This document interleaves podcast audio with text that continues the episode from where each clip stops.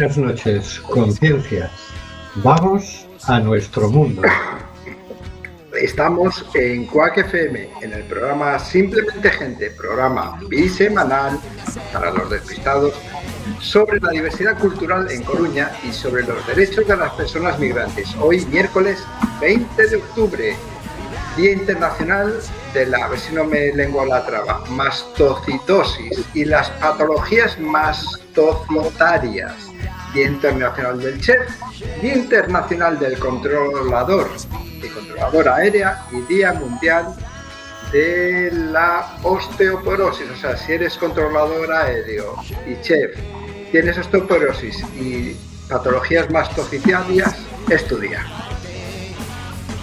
Hay miles de personas migrantes sin papeles, sin poder trabajar y sin ningún tipo de ayuda del Estado. Se les debe regularizar ya para que nadie quede atrás y para dejar de tratar a estas personas como ciudadanía de segunda. Baja un poquito la sintonía, Carlos. Sí, por favor. Del control del sonido se encarga Carlos Reguera. Hola, Carlos. Hola, amigos, amigas, vamos allá. Correteando por el ciberespacio nos hemos encontrado a Hortensia Rossi. Buenas noches, Hortensia. Hola, buenas noches. Al señor García. Buenas noches, señor García. Buenas y lluviosas noches a toda nuestra oyentería, al equipo y a nuestra invitada de hoy. Hoy se cumplen 10 años de la declaración de ETA en la que cesaba definitivamente la lucha armada.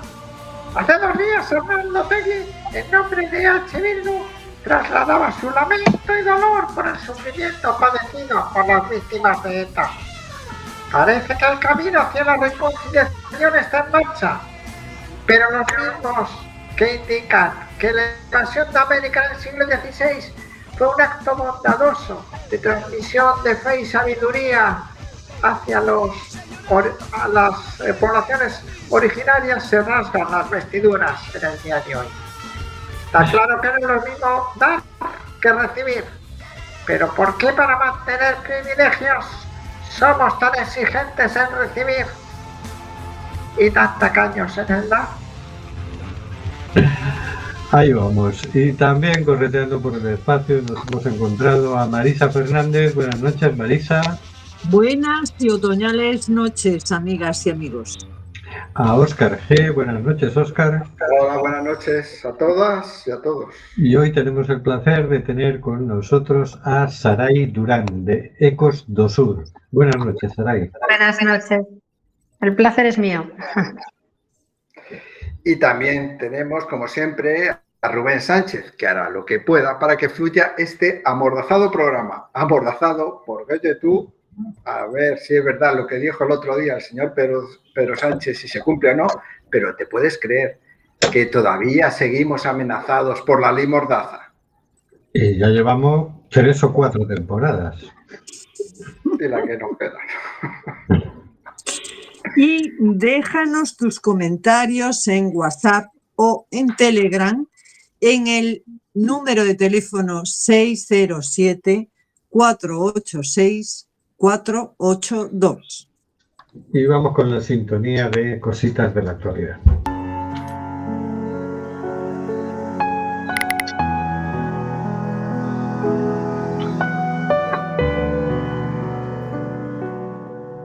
Cositas de la actualidad por el señor García.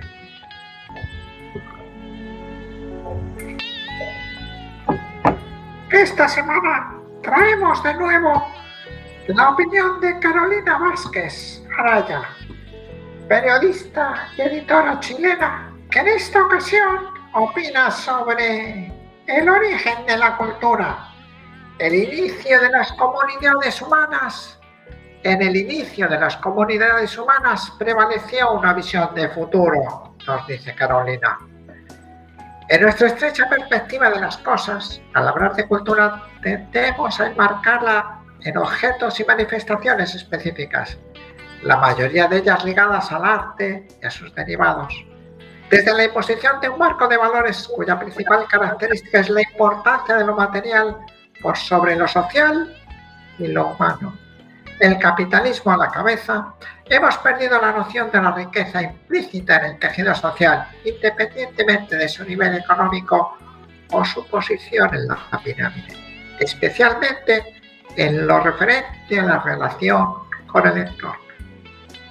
Las sucesivas crisis en donde se han sepultado las esperanzas de progreso de millones de seres humanos alrededor del planeta han hecho brotar una especie de renacer de las culturas originarias, las cuales básicamente consistían en alimentar, proteger, resguardar y enriquecer a los pequeños núcleos de habitantes en territorios salvajes y de difícil control. De ahí el surgimiento de iniciativas, muy especialmente grupos de escasos recursos, para volver los ojos a la tierra. En estos días de lecturas variadas han llamado la atención aquellas enfocadas sobre esta variante fundamental de nuestras culturas, caracterizada por su relación con la madre tierra y como parangón con la madre humana. La mujer es fuente de vida.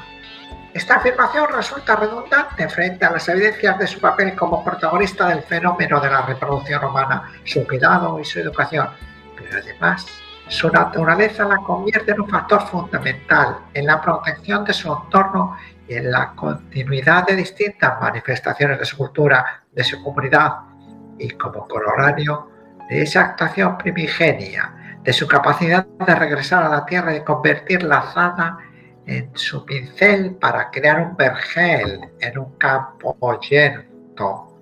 Esto para mí es cultura, dice Carolina. En Perú, un grupo de mujeres, la mayoría de ellas en edad de retiro, decidieron cultivar el desierto en el parque abandonado de uno de estos conglomerados habitacionales en donde el factor común es una pobreza alucinante, han creado un enorme huerto comunitario. Un esfuerzo gigantesco que ha provisto recursos y alimentos a una comunidad que no los tenía. Un esfuerzo de mujeres capaces de romper la inercia de la costumbre de no tener para establecer un antes y una hora distinto y cargado de esperanza. La mujer, como una característica propia de su condición, también es la guardiana de la naturaleza, de los bosques, de los ríos, de la integridad del territorio y por esa elevada misión ha sido perseguida y eliminada, como si salvaguardar las fuentes de vida fuera un acto de terrorismo. Innumerables vidas de mujeres lideresas han sido sesgadas en nuestro continente y alrededor del mundo por quienes intentan detener su lucha y evadir a la justicia.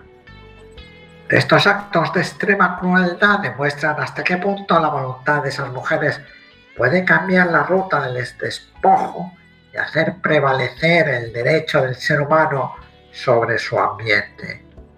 La reciente iniciativa de las de, máximas, de las máximas responsables de los temas de ambiente y derechos humanos de la ONU, Inge Andersen y Michelle Bachelet, cuyo esfuerzo ha resultado en la declaración oficial de la ONU de tener, de que tener un ambiente limpio, saludable y sostenible es un derecho humano, pone en evidencia una vez más el compromiso y la responsabilidad de las mujeres en su lucha por la supervivencia de nuestra y de todas las especies que nos acompañan en, en la ruta.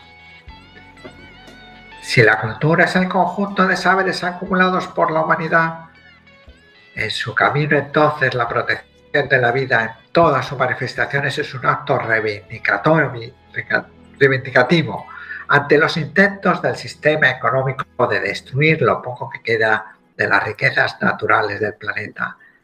Este afán del capitalismo salvaje tiene un solo propósito, acumular una riqueza que antes del, ante el dantesco escenario de destrucción de nuestro entorno no servirá de nada.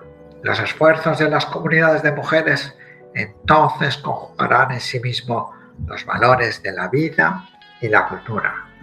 Nuestra obligación es apoyarlas y protegerlas Y acaba diciendo Carolina, la mujer es un factor fundamental en la protección de su entorno. Una única pregunta me surge. ¿Seremos capaces de rescatar y priorizar una mirada de futuro protectora con la vida que supere esta época de zozobra llena de cosificación? Muy bueno. Pues esperemos que sí, ¿no? Pero lo que no está claro es cómo, cómo se, le, se les abre paso, cómo se les da camino, cómo se les deja eh, participar. Eso está costando muchísimo. Siempre hay un techo de cristales, siempre hay una barrera más, siempre hay una mirada despreciativa sobre las mujeres, ¿no? Y todavía estamos ahí. Y, y en otros sitios peor y en otros sitios peor. Así es. Estos días tuiteaba el, uno de, presidente de una asociación de, magistrados eh, que en, todos estos años en el Tribunal Constitucional no sé si ha habido seis mujeres, son los órganos de, dirección de, los jueces, seis mujeres frente a tropecientos hombres. Hay, que, hay que saber echarse a un lado. Yo creo que es momento de echarse a un lado porque, porque el sitio eh, lo, tiene que, lo tenemos que ocupar en todas eh, y, si nadie se va y si no te quieres ir, pues tampoco lo van a ocupar.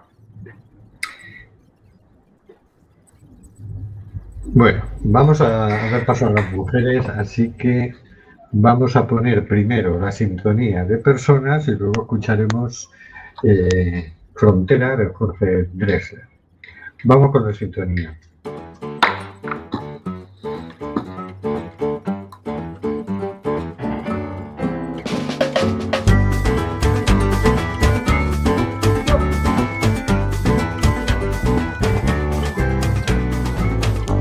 Yo no sé de dónde soy, mi casa está en la frontera yo no sé de dónde soy, mi casa está en la frontera y las fronteras se mueven como las banderas. Y las fronteras se mueven como las banderas. Mi patria es un rinconcito, el canto de una cigarra. Personas por Hortensia Rossi. Bueno, buenas noches nuevamente. Ahora estamos acá con Saray Durangato, y mm, directora de acogida y qué más, Saray? E inclusión. directora de acogida e inclusión del Centro de, Inclusión y de Acogida que tiene Costo Sur. Muy bien. Entonces vamos a ver unas preguntitas así, algo, algo bonito, algo como entre casa.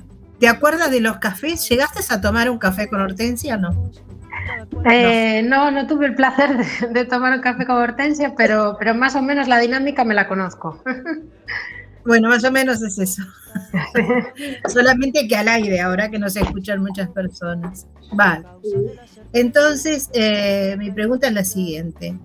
¿Cuántos años llevas colaborando con Ecos do Sur?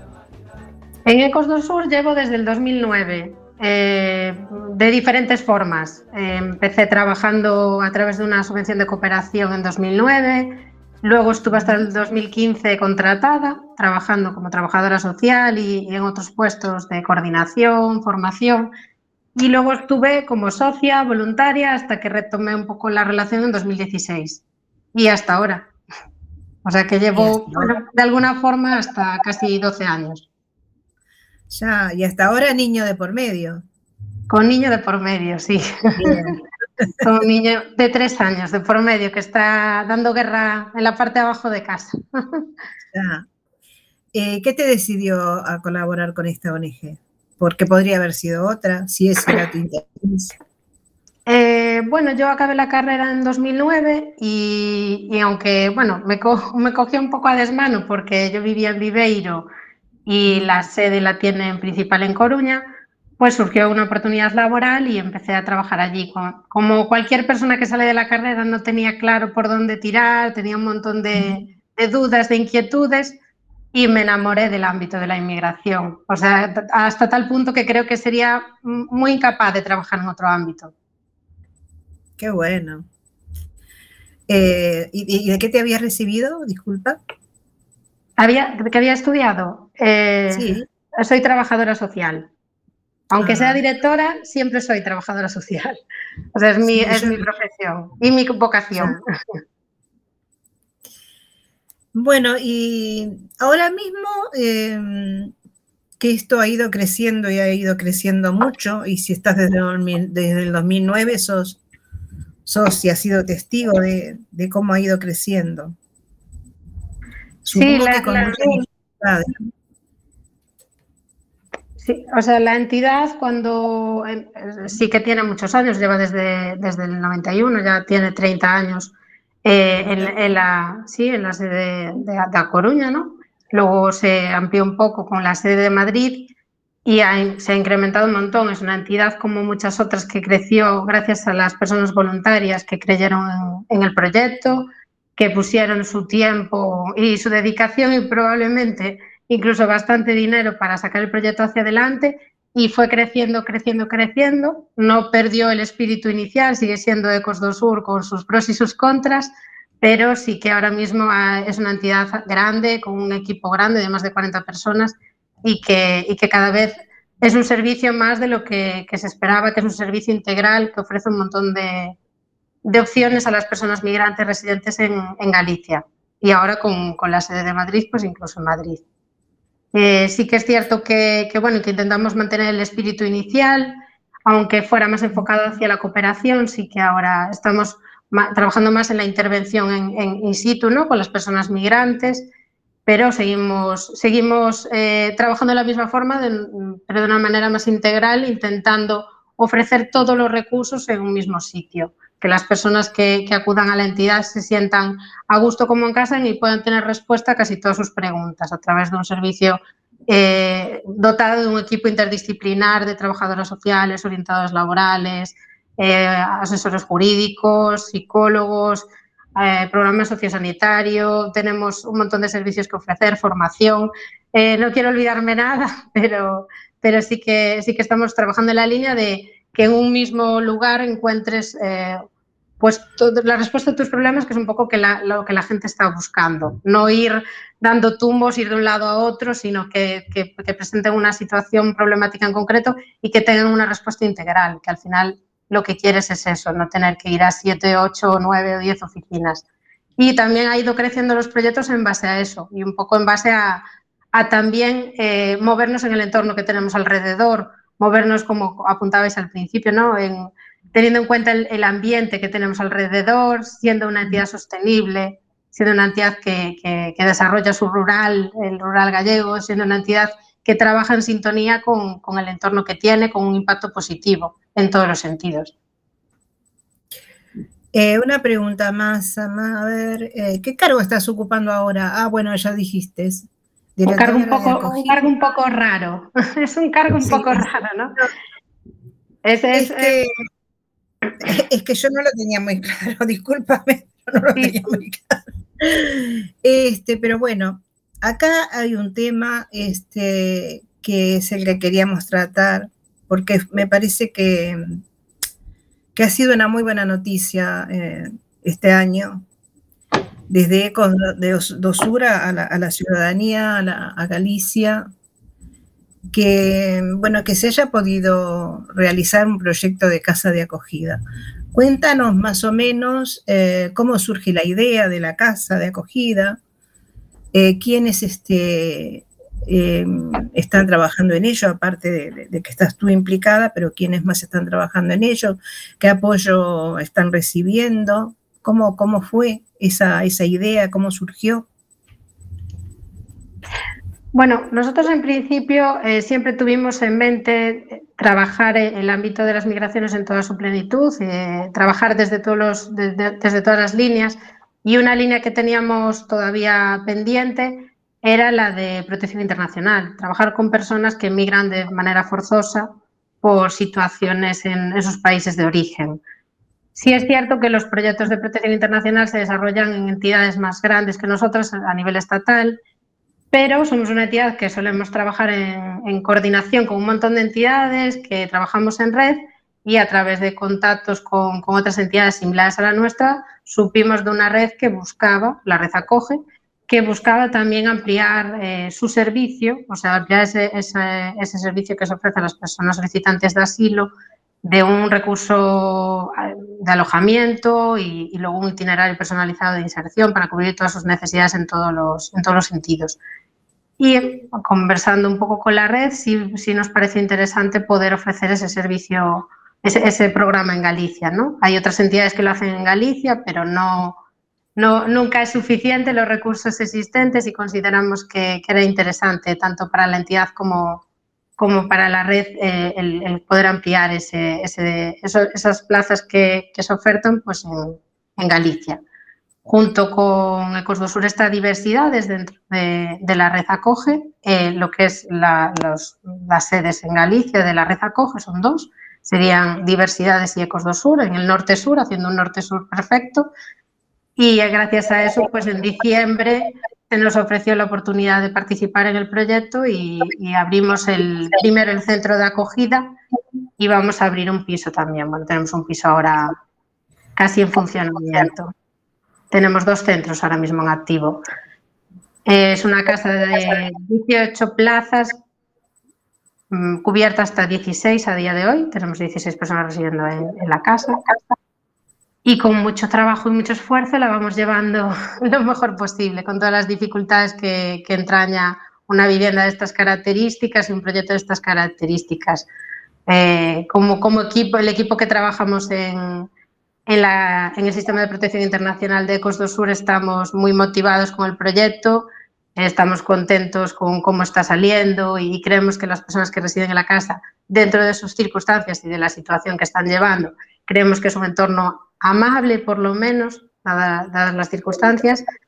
Y, bueno, tirando mucho del carro. Somos un equipo muy grande, eh, un poco encabezado en, Alba Breijo, que es la responsable del proyecto, y en mí, que soy la responsable de la casa.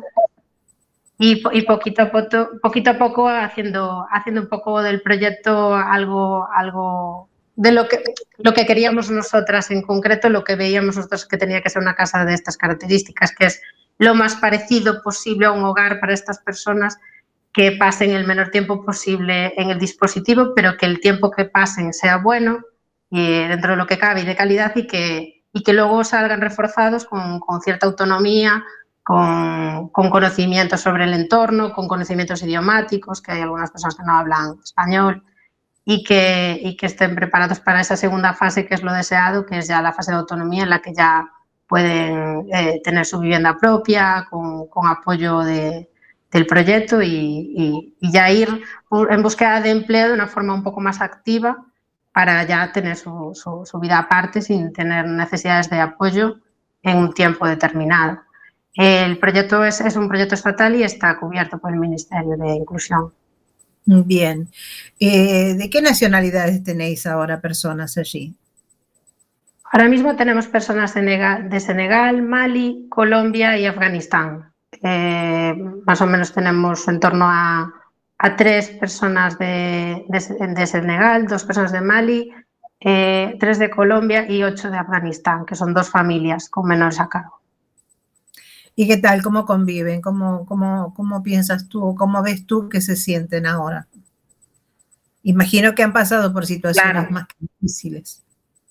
A ver, eh, claro, inicialmente entre la, dificultad de la convivencia con personas que no conoces, que, todas, creo que todas en mayor o menor medida hemos pasado en algún momento vital eh, por, este momento de, convivir con personas que no conoces, es una convivencia voluntaria, pero bueno, un poco obligada, entre comillas, y luego con, con la carga emocional y la mochila que traen estas personas de las vivencias que han tenido por supuesto, que eso es algo muy complejo. También tenemos un buen equipo de, psicólogos que están trabajando en esa parte. Pero lo que sí tienen estas personas son muchas ganas de, salir adelante y están trabajando en ello, eh, bueno, incluso tres, cuatro horas de estudio de español, eh, toda la gestión administrativa que requiere el llegar a un país nuevo. Eh, están poniendo todo de, su, parte para integrarse en el sitio donde está la casa, que no es una ciudad concreta, o sea que, que tiene su dificultad. Y la verdad es que las experiencias que estamos teniendo son positivas, las personas eh, están más o menos contentas, dadas las circunstancias, ¿no? Que, que, no hay que obviar, pero están bastante contentas en el centro y, y están, bueno, yo creo que está, eh, evalu eh, valoramos que está que está saliendo bastante bien y que la gente está bastante contenta con el, entorno, con las dificultades que tiene, porque no es una zona eh, urbana exactamente. Pero bueno, también está siendo un, un proyecto piloto que, que, nos está dando quebraderos de cabeza, pero también muchas satisfacciones en cuanto a que la acogida siempre es mucho más cálida cuando es una zona pequeña y la integración mucho más rápida. O, es, o eso es lo que hemos constatado este año. Y, y, bueno, creo que, que, que, De la nueva casa que nos cuentas, de la nueva casa, ¿ya está la nueva casa funcionando? La nueva casa, la nueva casa todavía no, no, tiene las plazas cubiertas, es una casa muy específica, es para personas en una situación de vulnerabilidad extrema, entonces es más difícil que, que las plazas se cubran rápidamente. De hecho, va un poquito en función de las derivaciones del Ministerio y estamos pendientes un poco de que nos deriven a personas de, esta, con esta situación especial ¿no? de vulnerabilidad. Pero, pero bueno, esperamos que se cubra pronto. Sería, es un piso de cinco plazas y tenemos a, a, los recursos humanos y el peso puesto a punto para que venga cualquier persona que, lo, que así lo necesite. La gran satisfacción que me da oírte, eh, yo tendría que saber más cosas, me estoy enterando ahora muchas de ellas. No, no, me da vergüenza. ¿eh? En fin, eh, me da mucha satisfacción saber que pueden cubrir todo esto, que, que, que hay este, las personas suficientes y responsables ante cada necesidad que Costosur está bien en este momento plantada para poder cubrir todas estas necesidades y, ahora también pensar en, en, una, nueva casa, en un nuevo piso de acogida. Eh, y ahora algo medio personal. ¿Cómo haces tú para poder este, funcionar con el horario de trabajo que tienes y el niño? Bueno, yo creo que no soy un ejemplo, pero un ejemplo, un ejemplo habitual, ¿no? De mujer madre con un puesto de responsabilidad eh, eh, y en mi caso con, con, escasa red de apoyo familiar in situ en la zona en la que yo resido ahora mismo. Es complejo y es difícil y es una lucha constante entre querer eh, llegar al punto que quieres llegar a nivel profesional y luego cumplir a nivel familiar. Eh, es una lucha que, es peor para mujeres, que no es mi caso, que forman una familia mono, monoparental y, por eso incluso nosotros desde los proyectos de Cos do Sur también ponemos eh, el, el, punto de mira en esto y hacemos proyectos vinculados a ofrecer servicios de conciliación y de apoyo a las, a las mujeres que están en esta situación. En mi caso personal es muy complejo, pero la motivación me puede, eh, me encanta el trabajo que, que, desarrollo, intento hacerlo lo mejor posible, pero sí que con ese hándicap de, de, de, pensar si llego a cumplir 100% en los dos sitios. Con esfuerzo y un poco de, de trabajo nocturno se consigue, pero, pero, bueno, es complejo para, para cualquier madre, yo creo, eh, con un niño de tres años y, y un puesto de responsabilidad, que como apuntáis al principio del programa, es difícil conseguirlos y hay que intentar mantenerlos. Exactamente, pero voluntad y energía no, no, no te falta. Así que, en fin, eh, una cosa que, me, que se me había cruzado ahora mismo. Eh, ¿La atención ahora cómo está siendo? ¿Presencial 100%? ¿Y en ECOS? Eh, estamos haciendo atención presencial y, y, y online, estamos ofreciendo los dos servicios porque bueno, sobre todo es porque también las personas, hay muchas personas que sí se encuentran cómodas con servicio todavía no presencial, porque aún quedan ciertos miedos, aunque estamos avanzando en, la situación, en el contexto sociosanitario estamos avanzando y la gente tiene menos miedo, sí que hay gente que suele, todavía reticente a que se atienda presencialmente o a acudir a la oficina. Y luego por un problema muy importante que lo, que lo quiero recalcar, es que hemos crecido en personal, pero no en espacio. No tenemos suficiente espacio en la oficina, incluso si quisiéramos estar las, las tantas personas que estamos trabajando en el Costa Sur atendiendo a la vez. Esto creo que es un problema que nos persigue desde que estábamos en un piso pequeñito lo recordaré siempre, en Ángel Senra, que casi nos, nos, sentábamos a trabajar en ordenadores, en cajas de, de papel, de, de, de, papel, o sea, y tenemos, tengo la foto en, en la mente del psicólogo, de nuestro psicólogo José, sentado en cajas de, los folios y el ordenador casi, casi en una posición indescriptible. Por, por no tener espacio para atender y bueno, que hemos avanzado y ahora tenemos un local grande, seguimos creciendo de forma desigual al espacio que ocupamos. Entonces, aunque quisiéramos hacer la atención directa de forma presencial, casi sería inviable. Igualmente estamos entre, atender en la oficina, eh, locales que también nos cede el ayuntamiento, vamos buscando forma de, atender y, de prestar servicio todos los días de todos los servicios que tiene Sur, que no son pocos, y vamos a un poco brujuleando así. O sea que las personas que, que, necesiten eh, algún tipo de información o atención tendrán que llamar por teléfono a pedir cita. Sí, lo, lo, ideal es que, es que nos llamen antes por teléfono para pedir cita, pero también se pueden pasar por la entidad por la mañana de 10 a 6 y luego por la, de lunes a... Lunes, estábamos cerrados porque tenemos un día de, de coordinación y, de reuniones personales. Eh, luego tenemos de martes a jueves de 10 a 6 abierto y luego de, de 10 a 2 por las mañanas los viernes, que por los viernes sí solo estamos en horario de mañana.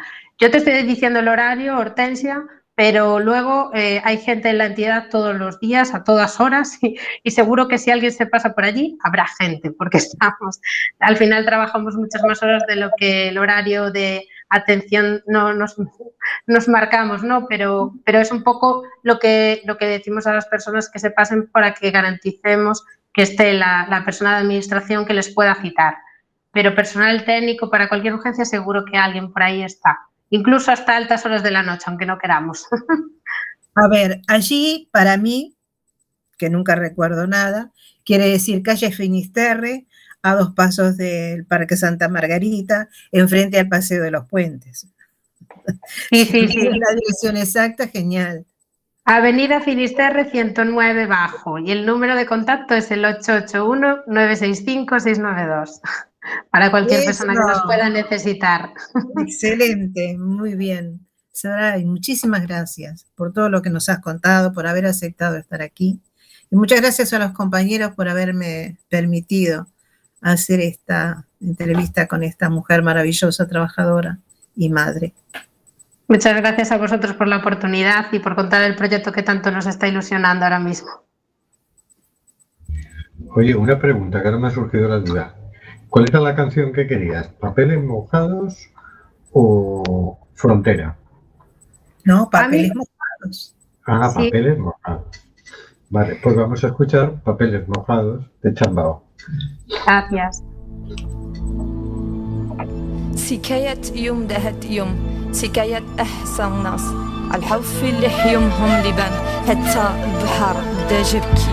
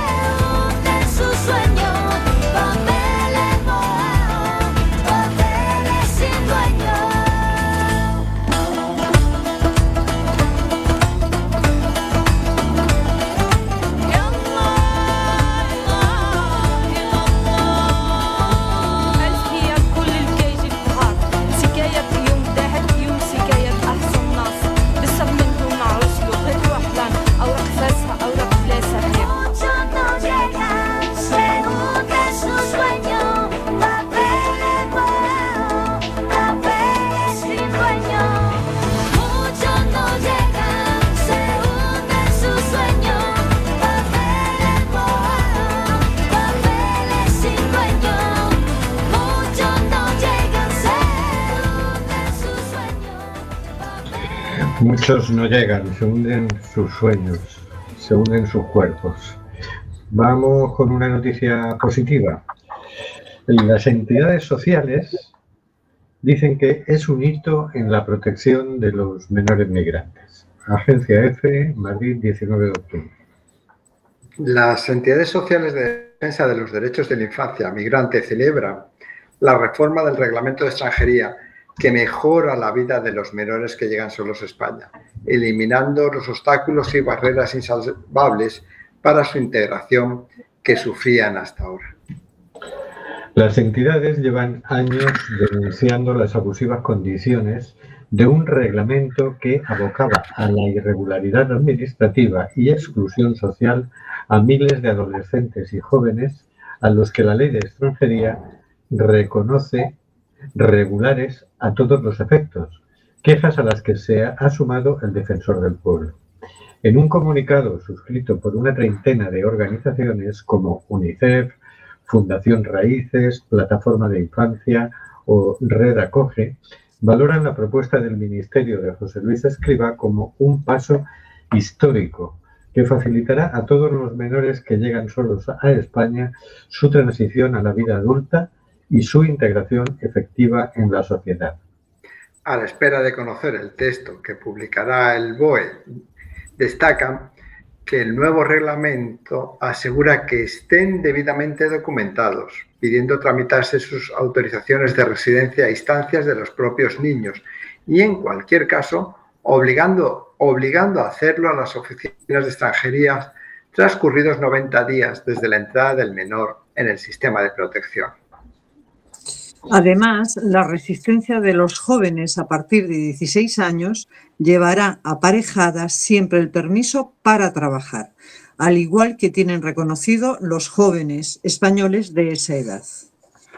De esa manera se pone fin al sinsentido de tener miles de jóvenes indocumentados o con un permiso para vivir en España, pero que no les permite trabajar, explican en el comunicado conjunto. Con esta reforma ya no podrán darse casos de menores que estando tutelados tengan autorización para residir en España, pero que caduque o se extinga al cumplir los 18 años. También se flexibilizan las condiciones de las renovaciones para aquellos que en el momento de renovar no estén trabajando y se valorarán los informes de las entidades que acrediten que estén dentro de programas de integración social y laboral, y acrediten medios de vida con un programa desarrollado por una institución pública o privada. De esta forma, se reducen los más de 2.000 euros mensuales que hasta ahora tenían que acreditar como medio de vida a un importe de unos 470.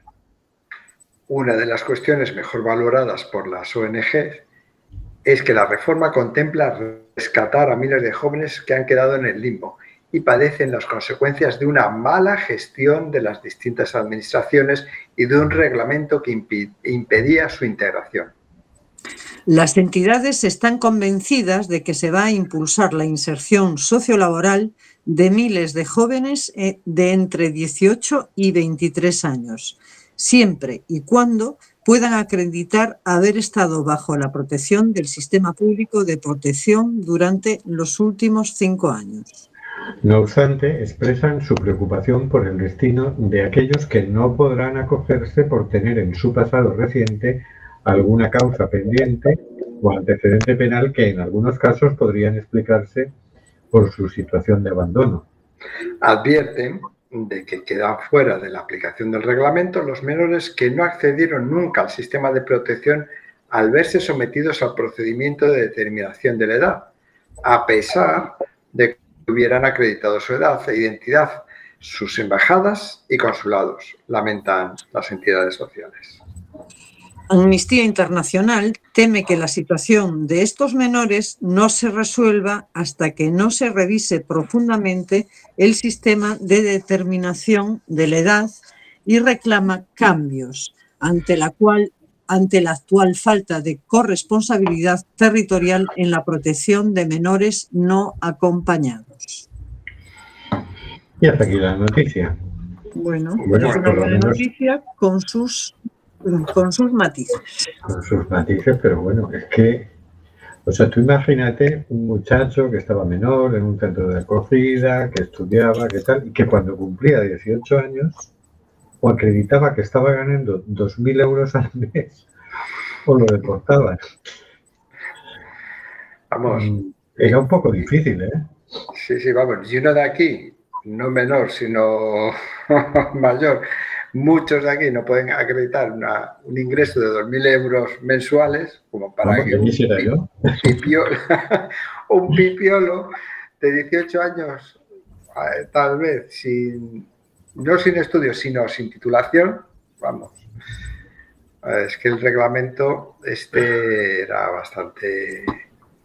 Y lo interesante es que esto se ha conseguido por la presión de entidades sociales que han estado trabajando y denunciando la situación. Eso me parece muy interesante. Sí, claro. Con la ayuda del defensor del pueblo, Efectivamente. porque es que esto ya clamaba al cielo, ¿no? Bueno, eh, el ministro Escribar como mucho le habría dicho mm, apuntarte a un plan de pensiones. Como mucho. Adelante, Hortensia. No, es que hay una cosa que ya me llamó la atención. Además, dice, la residencia de los jóvenes a partir de 16 años llevará aparejada siempre el permiso para trabajar. Ese permiso, ¿quién lo concede? No lo sé, pero la administración, Ajá. Claro, eh, antes era el Ministerio del Interior, si no recuerdo mal, quien concede permiso Ajá. de residencia con opción de trabajar o no. Ya. No sé si estáis ahora ahí, eh, y a lo mejor nos lo puedo aclarar mejor. Si- no, no. Mm, eh, Sí, sí, sí, sí. Claro, en principio se solicita a través de extranjería, sí. es estatal la, la competencia. Y, y bueno, todavía no estoy muy, muy metida dentro de, de lo que estáis comentando, ¿no? de, de lo que se plantea de, de la reforma eh, que afectaría a los menores inicialmente no acompañados, entiendo, que estén en centros de protección y que pasen a, a la siguiente fase, o sea, con 18 años, eh, se independicen.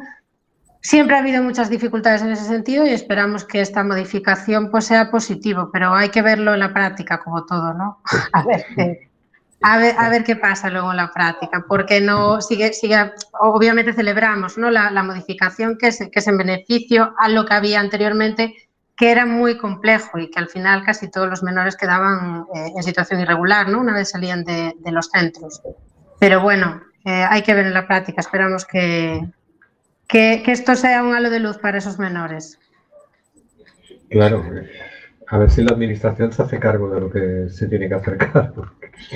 Porque dejar a una persona al cumplir los 18 años en situación de irregularidad es como, pues sí que lo has hecho bien. Claro, es que ya hay muchas dificultades con el tema de los menores en cuanto incluso la, el poder eh, saber si son menores o no son menores, la gestión documental de la acreditación para saber si son menores o no menores, si se hacen las pruebas de hueso, que también luego siempre son complejas para, para, para poder- no, no- no son determinantes 100%, no son unas pruebas que sean muy eficaces. Y luego antes sí que había la dificultad de que había unos requisitos totalmente inasumibles, como comentabais, para que los menores pudieran pudieran regularizar su situación. Era muy difícil. Tenía que haber una integración previa de muchos años con una capacidad de, de tener un apoyo a la salida del centro que, que era muy difícil de conseguir. Nosotros tuvimos casos que sí que, que casi no, no, hubo, no hubo escapatoria en la irregularidad, ¿no? Eh, y de- depende esto de competencia estatal. Entiendo que extranjería será el- el- la que dote de, de, de ese, de ese permiso de trabajo y de residencia como a los adultos inicialmente. Me resulta muy llamativo el que, habiendo jóvenes que, que llegan, eh, que acreditan su minoría de edad porque traen documento, eh, no se les tenga en cuenta el documento y se les haga la prueba. No sé si se habéis encontrado con algún caso así aquí en Coruña o no.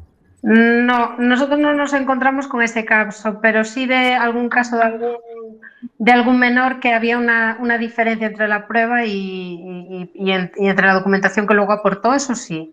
Eso sí que nos ha pasado. Y, sí que hemos gestionado la, búsqueda de esa documentación de, en país de origen, de, lo que eran los documentos del pasaporte o el documento de identidad del país de origen para poder acreditar la, minoría de edad. Eso sí nos ha pasado. Eso nos lo comentaba el juez de, control del CIE de Aluche, el anterior, eh, Ramiro García de Dios, porque le resultaba muy llamativo y le parecía muy indignante esta cuestión, ¿no? Es decir, jóvenes que llegan, que documentan que son menores de edad, claro, como tiene pinta de, ha crecido mucho, pues la autoridad de turno le parece que no, que, le está metiendo un papel que no es. Y entonces, pues no, pues vamos a hacer las pruebas. Y por lo visto hay distintas pruebas, es decir, que hay que son pruebas de huesos y no sé qué cosas que tampoco son tan, te garantizan tanto. no, yo no recuerdo el porcentaje de acierto que tienen estas pruebas, pero es, es pequeño comparado con el riesgo que hay de tener un menor en la calle sin, sin protección. Eh, sí, sí que ha habido también algo de incidencia o bastante incidencia por parte de las entidades sociales de, que se intentara conseguir eh, documentación, que se hiciera otro tipo de pruebas más, más eficaces a la hora de determinar la edad de un menor, porque entra en materia eh, como es la, fisionomía de, de, una persona de 15, 16 años, que varía mucho y todos lo vemos. ¿no? Una persona de 16 años no es lo mismo que otra persona de 16 años. Entonces, al final, aunque sí que hay unos parámetros, en los percentiles son diferentes dependiendo de la persona. Eh, y un niño de dos años puede ser un niño de dos años con percentil 10 que con percentil 100 que con percentil 90. Y es un niño de, dos años igual. Entonces la, dificultad está ahí, que, había mucha variación y podía, esos dos años no se van a notar tanto en una prueba como una, como una prueba documental. Pero que el conseguir esa prueba documental a veces es difícil porque hay que acudir al país de origen para, para si no lo aportan ellos, la, la, documentación, el certificado de nacimiento, el pasaporte o el documento de identidad, dificulta bastante, claro. Pero bueno, sí es una buena noticia para las entidades sociales y es, es la, los comentarios del día de, de, hoy fueron por ahí. Claro, porque esto creo que ha salido hoy publicado en el Boletín Oficial del Estado, hoy o ayer, no sé. Pero, pero bueno. Habrá que leerlo bien y leer las disposiciones adicionales y esas cosas que luego cambian todo el articulado. La tenéis más chapada que yo, la verdad. No, la, lo que pasa es que, bueno, eh, siempre somos un poco escépticos y vamos poco a poco viendo eh, la teoría, luego cómo se aplica la práctica, siempre que, en, líneas generales, obviamente creo que es, un, es una es un, es un, acierto y es una ilusión para todas las entidades sociales que estamos luchando para que esto se llevara a cabo, sobre todo, y lo digo incluso como entidad que pertenece a Rezacoge, que, que ha habido incidencia para que se consiguiera esto. Pero, pero bueno, luego hay que ver la letra pequeña, como apuntabais. Claro, y luego está la aplicación, porque luego según en qué persona te atienda, según en manos de quién caigas, te lo va a aplicar de una manera o de otra. Yo te recuerdo un empresario que como sabía que participaba en el programa de inmigración, me, vino con un caso de quiero contratar a este chico que cumple 18 años el día tal, he pasado el contrato de extranjería y no me contestan y no me contestan. He llamado, he vuelto a llamar, he vuelto a llamar. Ya me han dicho que como llame otra vez me van a denunciar por acoso y no consigo una respuesta y no ha llegado la fecha. Entonces fui a hablar con el, con el jefe de extranjería que en aquel momento era una persona pues la más razonable. Y eh, el, empleado que atendía al teléfono eh, le decía al empresario, contrata un español. Ya metió mano al jefe y ya ese muchacho se pudo contratar. Pero dice, claro, según en manos de quien caiga, quien esté en la ventanilla, con el mismo reglamento, con la misma ley, te va a pasar una cosa, te va a pasar otra. O sea que hay que estar acompañando y haciendo seguimiento en cada paso, porque es que si no te, se te estanca el proceso en, cualquier lado. Y bueno, pues nos quedamos con el buen sabor de boca de esta noticia. Teníamos otra mala, pero como no nos da tiempo, pues ya pasamos a despedirnos. Hasta el próximo programa será en, en noviembre ya. Ya nos vamos en noviembre. Será El 4. 3. 4 de noviembre. 3, 3 de noviembre. El miércoles 3 de noviembre, dentro de, de dos semanas. No olvidéis seguirnos en nuestro blog, simplemente.home.blog, en nuestras redes de Facebook, Twitter e Instagram, simplemente gente, y, y, hacernos por ahí vuestras sugerencias o vuestras opiniones o vuestras preguntas. O sea que hasta luego, Saray. Hasta luego y gracias por invitarme. A ti, gracias a ti por venir. Hasta luego, Carlos. Hasta luego, amigos y amigas. Hasta luego, señor García. Hasta el mes que viene. Hasta luego, Hortensia. Hasta luego, gracias. Y mientras va so sonando la sintonía de despedida, hasta luego, Marisa. Hasta luego, queridas y queridos oyentes.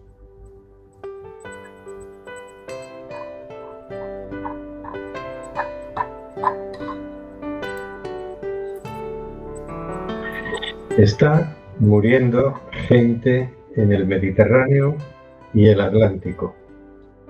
Nosotros hacemos este programa. ¿Qué vas a hacer tú?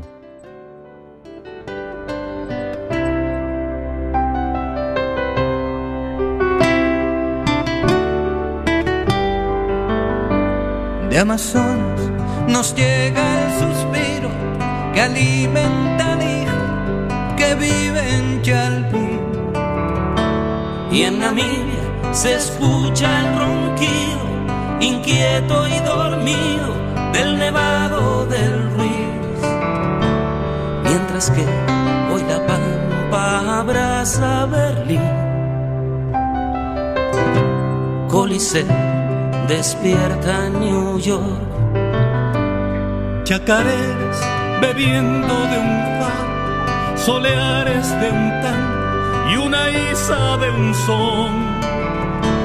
Y una quena con gaitas escocesa bailaban en la clave de un djembe y un bongo. Hoy el reggae se impregna con alma de sol entonando una misma canción. Quizás barriendo fronteras, se hermanen las tierras bajo un mismo sol.